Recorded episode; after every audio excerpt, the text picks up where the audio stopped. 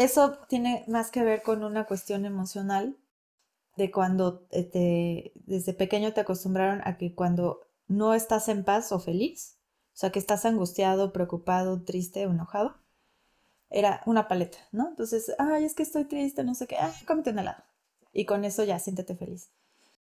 Hola, soy Andrea Villaseñor, licenciada en Nutrición y Ciencias de los Alimentos, y hoy vamos a platicar sobre por qué crees que amas todo eso que amas comer. Es súper importante que aprendas qué está pasando en tu cuerpo, por qué amas esos alimentos, por qué crees que son necesarios y los disfrutas tanto. Así que te voy a explicar qué está pasando, cómo identificarlo y qué puedes hacer para que sean mejores elecciones o que sea algo más saludable para ti. Bienvenidos.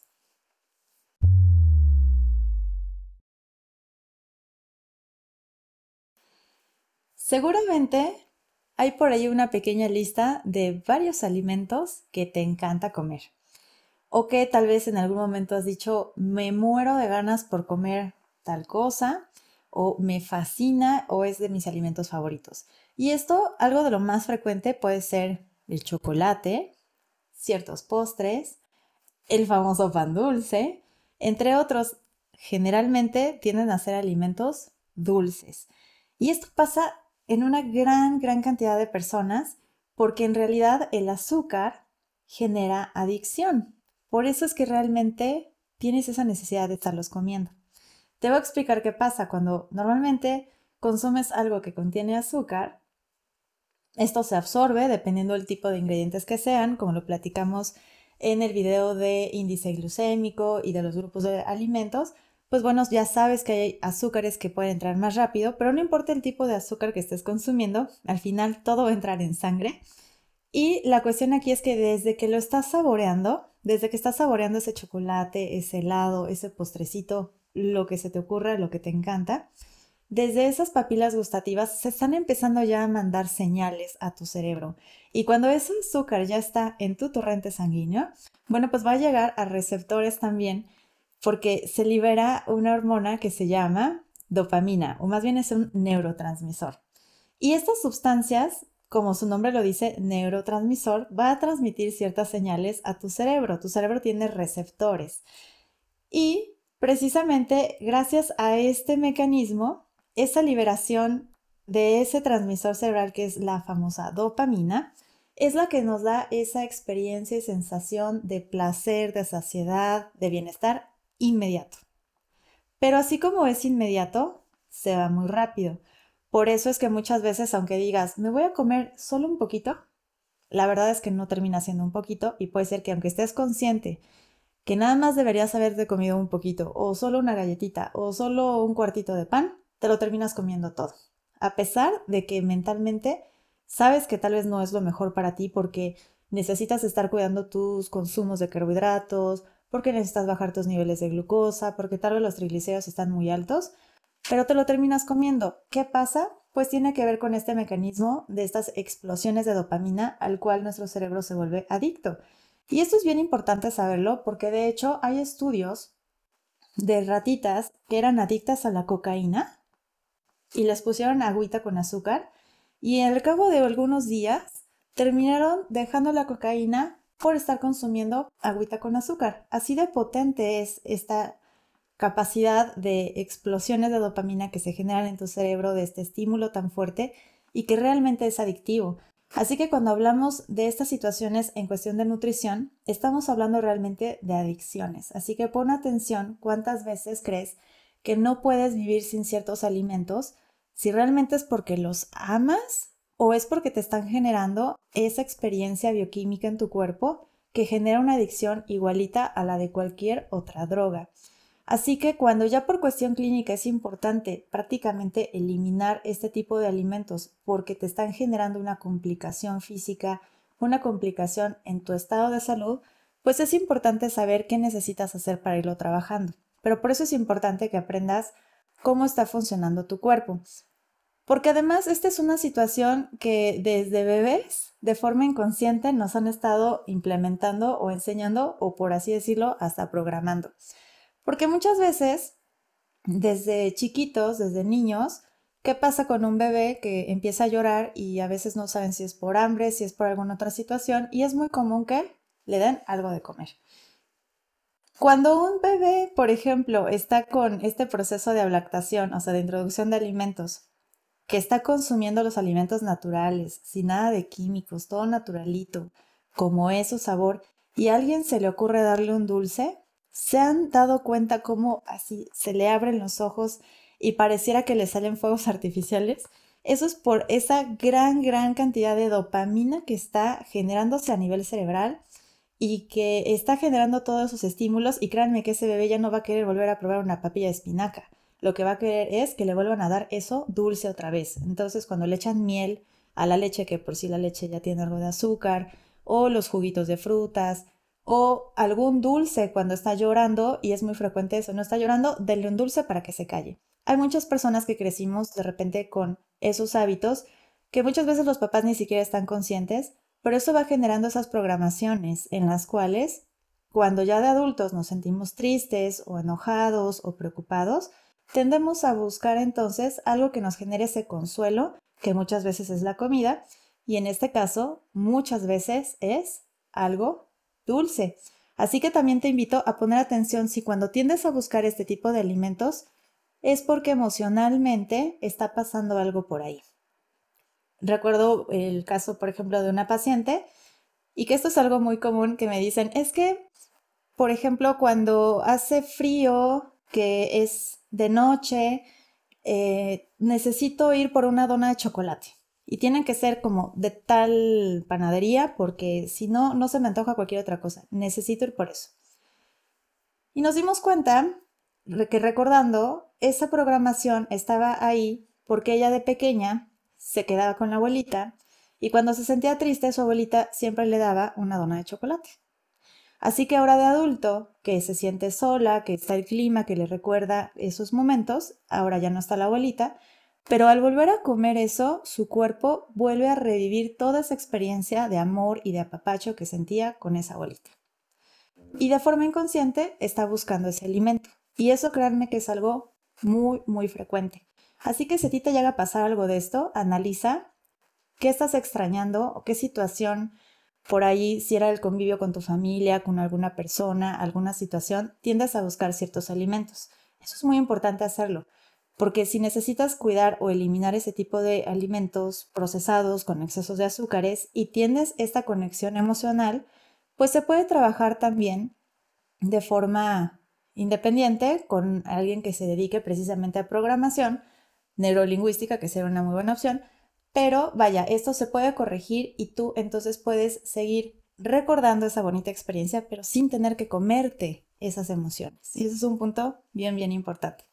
Independientemente de que tuvieras una relación emocional o no, está la otra parte que es la relación química. Tu cuerpo es química, la comida es química y el azúcar, como ya sabes ahora, genera esas explosiones de ese transmisor que te da esa experiencia de bienestar, rápido, de saciedad rápido. Así que, por supuesto que a todos nos gusta sentirnos así, por eso tiendes a buscar más de esos alimentos. Ahora, ¿qué puedes hacer? Para empezar, vamos a ir identificando en dónde se encuentran los azúcares.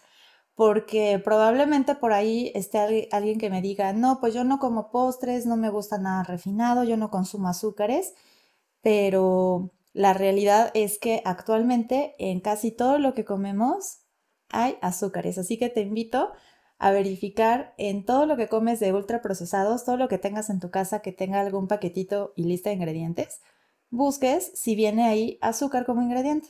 No importa si es algo dulce o si es algo salado, porque además no siempre viene como ingrediente azúcar. Puede ser cualquier cosa que termine en osa, por ejemplo, como maltosa, isomaltosa, jarabe de maíz de alta fructosa, cualquier tipo de jarabe, entre muchos otros nombres que tienen el azúcar en la industria, que realmente eh, hay más de 50 nombres por los cuales eh, puede estar como ingrediente y muchas veces no lo saben.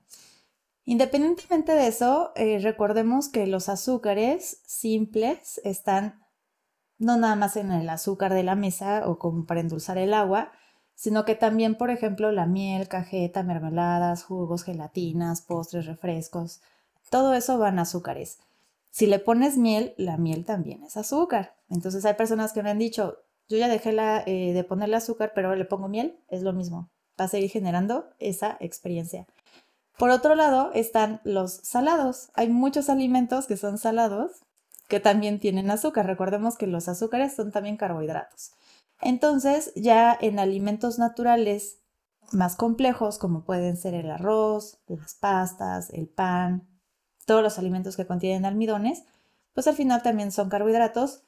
Es una cadena más larga, pero al final se va a terminar desdoblando y va a ingresar y se va a elevar tu glucosa en sangre.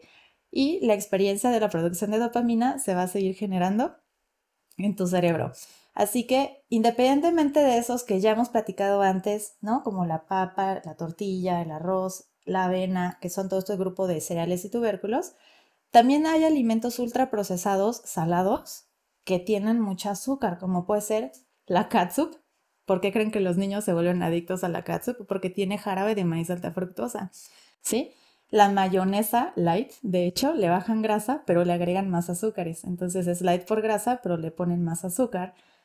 Entonces ahí tienes que valorar tú cuál te conviene más utilizar. Muchísimos aderezos. Ahorita una ventaja es que con los nuevos etiquetados de alimentos, pues ya existe ese sellito negro que dice exceso de azúcares.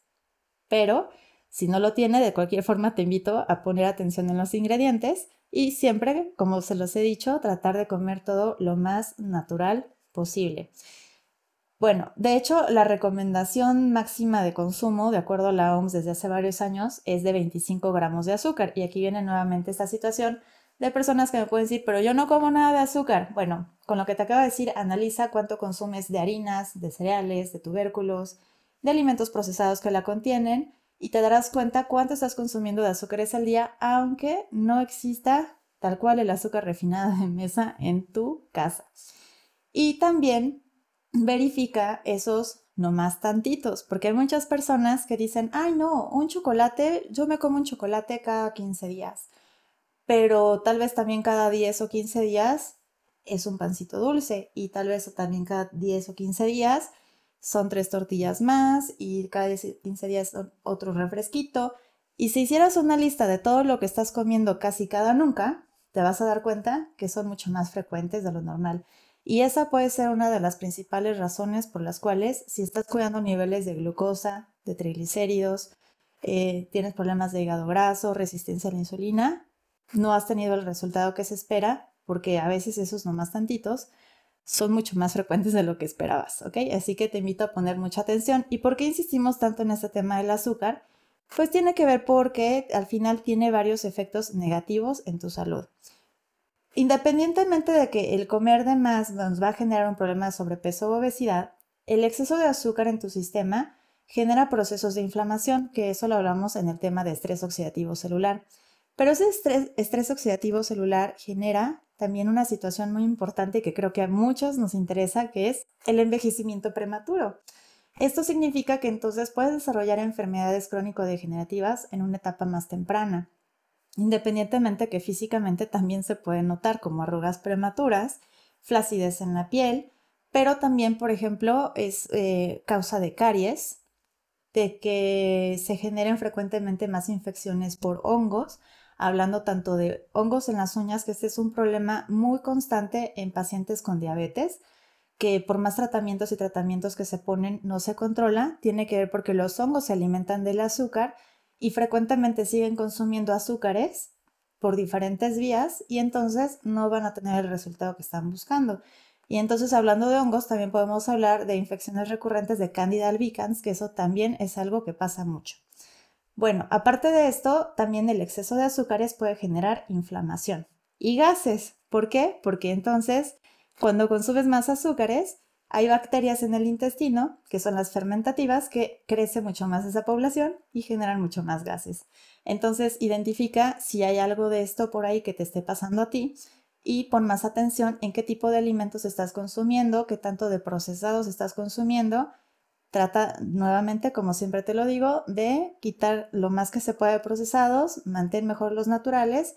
¿Cuánto? Eso ya depende de tus requerimientos energéticos, de tu nivel de actividad, si ya tienes alguna otra situación clínica, entonces todo eso, ya sabes que eso se ve en consulta para que puedas llevar un buen plan de alimentación. Independientemente de todo esto, también que sepas por qué tiendes a buscarlos. Ahora, ya sabes que eh, te genera una adicción en el cerebro y te encanta, a todos nos encanta, pero identifica si simplemente es porque estás acostumbrado a ello, pero también puede ser por otras situaciones, como por ejemplo, que no estés durmiendo correctamente. La falta de sueño, el que tú no tengas un sueño reparador, no permite que tu cuerpo eh, descanse, se desintoxique durante la noche y baje los niveles de cortisol. Cuando alguien no duerme correctamente o con un sueño profundo, al siguiente día tiene más hambre y seguramente más antojo de azúcares. No sé si te ha pasado eso, pero date cuenta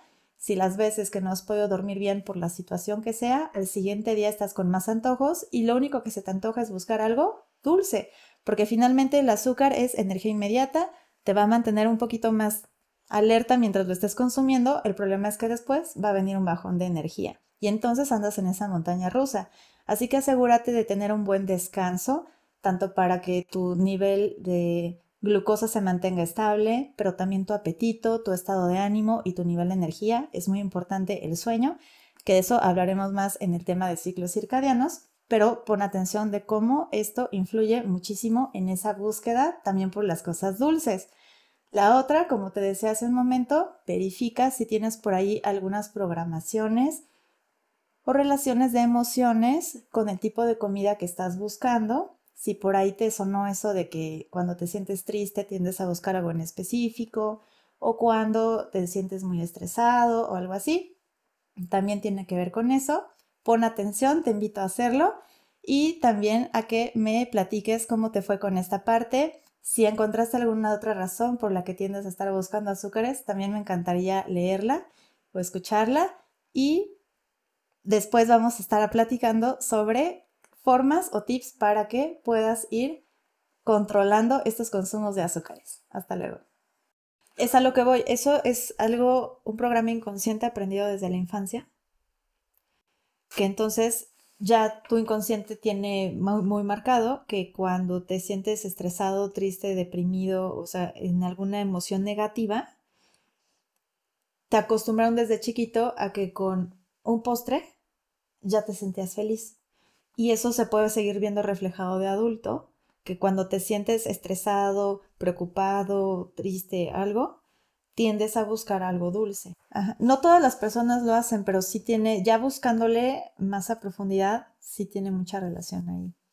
Si te gustó esta información y crees que es de valor para ti o que puede ser de valor para alguien más, te invito a compartirlo. Y también te invito a comentarme si hay algún tema en especial del cual te gustaría saber más.